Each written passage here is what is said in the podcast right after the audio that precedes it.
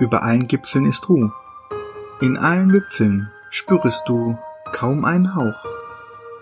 Die Vöglein schweigen im Walde. Warte nur, bald ruhest du auch. Von Johann Wolfgang von Goethe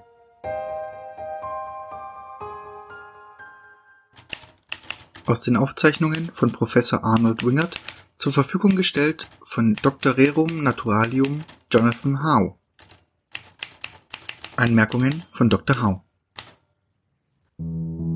Diese bislang geheimen Aufzeichnungen sind offenbar an eine fiktive Öffentlichkeit gerichtet, obwohl sie nie zuvor veröffentlicht wurden. Dies mag manchen Leser befremden und mag von Kritikern des Professors als Zeichen für dessen angegriffene Psyche gewertet werden. Diese sollten aber in Rechnung stellen, in welchem Maße die späteren Ereignisse seine Thesen stützen. Sogar weitaus mehr, als es uns allen lieb sein kann. Ich persönlich halte seinen exzentrischen Stil deshalb vielmehr für eine Form der harmlosen, kreativen Extravaganz, zu der ein Mann mit derartigem Forscherdrang und solch beachtlichem Mut nun wirklich jedes Recht besitzt. Die Natur ist etwas Wunderschönes, nicht wahr? Und nirgendwo spürt man sie ursprünglicher und in angenehmerer Gestalt als in Wäldern. Das vielfältige, wimmelnde Leben, die würzigen, lebendigen Gerüche und das Rascheln der Zweige und Blätter im Wind scheinen uns Menschen wieder mit einer Quelle zu verbinden, von der wir uns im Alltag schon lange entfernt haben. Der Wald so scheint es, hat eine reine und wunderschöne Seele. Er ist wie geschaffen dazu, uns verlorene Kraft zurückzugeben und unsere Fantasie zu beflügeln. Aber wie alle Dinge auf dieser Welt, wie alle Dinge im Universum, hat der Wald auch eine tiefere, dunklere Dimension.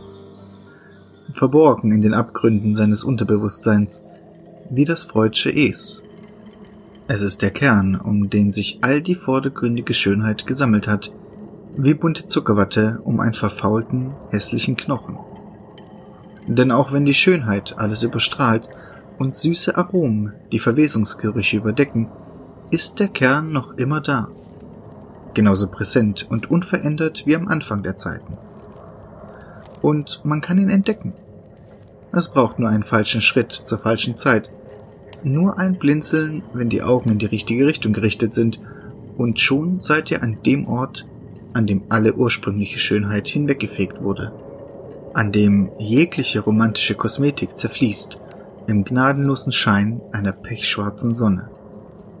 Eingeweihte nennen diesen Ort den Knochenwald, und doch wird dieser Name seiner wirklichen Gestalt nicht vollkommen gerecht. Die Wahnsinnigen und Leichtsinnigen die bewusst nach Wegen zu diesem Ort suchen. Nun, sie können ihn finden. Sie brauchen nur auf Unstimmigkeiten in der natürlichen Ordnung zu achten. Seltsame Gesteinsformationen, grotesk verformte Äste, Pfade, die in tiefer Nacht in einem fahlen Licht leuchten, Insekten mit zwei, drei oder mehr Köpfen oder Glühwürmchen, die sich in großer Zahl in eine bestimmte Richtung bewegen. Wenn ihr diesen Zeichen folgt, oder ohne Absicht an diesen Ort geratet, werdet ihr zunächst seinen besonderen Geruch bemerken. Es riecht dort durchdringend nach Blut und Verwesung, aber auch nach verbranntem Horn und versenkten Knochen.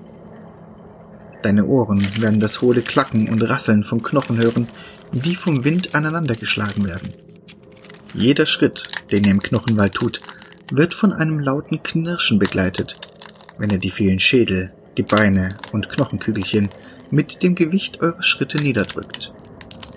Niemand kann sich also im Knochenwald lautlos bewegen. Oder genauer gesagt, zumindest kein Mensch. Ihr werdet mich vielleicht fragen wollen, woher all die Knochen stammen, die unter euren Füßen ihr trauriges Lied vom Verfall singen. Zum Teil sind es längst gestorbene Kreaturen, Waldtiere wie Eichhörnchen, Igel, Vögel und dergleichen, von denen nur noch zerbrechliche Knochen und leere Augenhöhlen übrig sind. Aber auch Menschen, die einst im Wald ermordet wurden oder selbst ihren Tod herbeiführten, finden hier ihre letzte, unheilvolle Ruhestätte. Und natürlich jene, die den Knochenwald aus eigenem Antrieb aufsuchten und nie wieder den Weg aus seinen dämmerigen, düsteren Fängen hinausfanden. Der Boden selbst erzählt ein Epos der Trauer und der Gewalt. Denn wer hier liegt, starb keines natürlichen Todes und wurde noch dazu längst von der Welt vergessen. Manche nach ihrem Tod, viele auch bereits zu Lebzeiten. Von Zeit zu Zeit wird euer Blick auch auf Skelette von eigenartigen Wesen fallen, Wesen, wie ihr sie noch nie zuvor gesehen habt. Nicht mal in euren Träumen oder euren Albträumen. Manche davon sind viel zu groß, um sich zum Bodenbelag zu gesellen. Diese hängen an den riesigen kahlen Bäumen, die selbst aus Knochen gefertigt sind. Missgestaltete, aber ehrfurchtgebietende Kolosse einer Zeit, als die Erde noch jung war.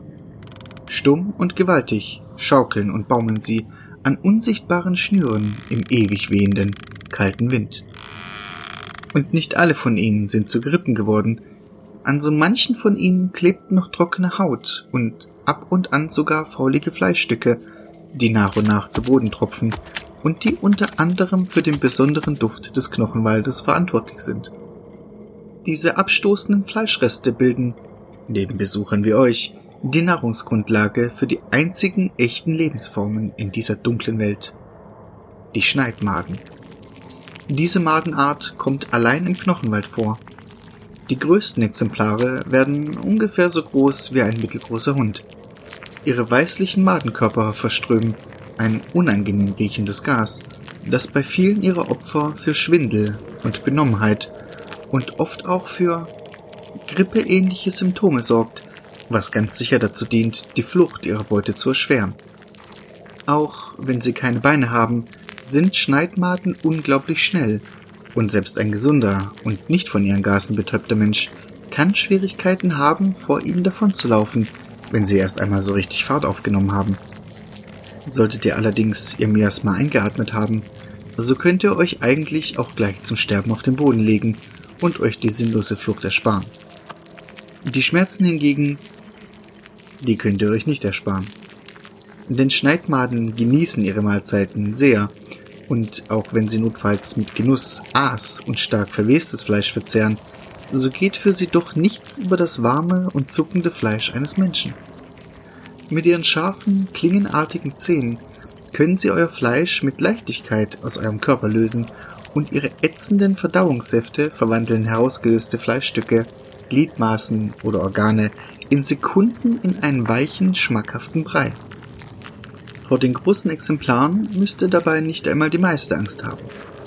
Schlimmer sind die kleinen und mittleren Schneidmaden, die in Horden auftreten und vor denen euch nicht einmal das dichteste Unterholz Schutz bietet.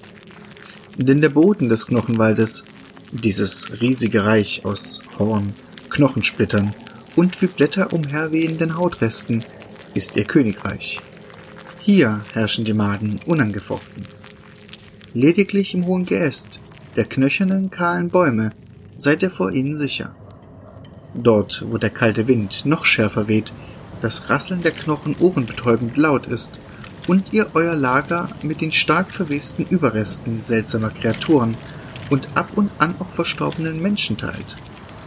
Hier solltet ihr sicher sein, wobei der Anblick der fremdartigen, verrotteten Gesichter und der seltsam geformten Schädel in der Nacht schon so manchen in den Wahnsinn getrieben hat.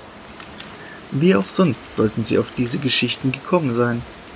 Geschichten, nach denen urplötzlich Leben in die verdammten Kadaver gekommen sei und sie des Nachts vom roten Glühen toter Augen oder einer knochigen Klaue am Hals erwacht seien. Aber selbst wenn dies nur Wahnfantasien sein sollten, so ist es keine gute Idee, für immer auf einem dieser Bäume auszuharren. Immerhin müsst ihr essen und trinken und eure Gefährten bieten zwar eine magere Nahrungsquelle, wenn man den Ekel erst einmal überwunden hat, aber auf Dauer werden sie euch nicht sättigen. Euch bleiben also nur zwei Möglichkeiten. Entweder ihr steigt hinab auf den madenverseuchten Boden und sucht nach dem Eingang, der euch in diese verkommene Existenzebene gebracht hat. In diesem Fall kommt ihr vielleicht mit heiler Haut und lebenslangen Albträumen davon. Oder ihr versucht euch vorsichtig von Baum zu Baum zu hangeln. Das könnte euch den Tod bringen, denn die Bäume sind hoch und stehen weit auseinander, und die Maden am Boden sind stets hungrig. Doch es könnte sich auch für euch lohnen. Denn tief im Herzen des Waldes, nach vielen Kilometern voller Leichen, Tod, Maden, Knochen und Angst, liegt etwas sehr Wertvolles verborgen. Was es ist, kann ich euch nicht genau sagen, denn bis hierher ist niemand von dieser Reise ins Innere des Schreckens zurückgekehrt. Was mit denen geschehen ist, die es versucht haben, ist unklar. Natürlich wäre es nicht unwahrscheinlich, dass sie einfach gestorben und nun ein Teil des Waldes geworden sind.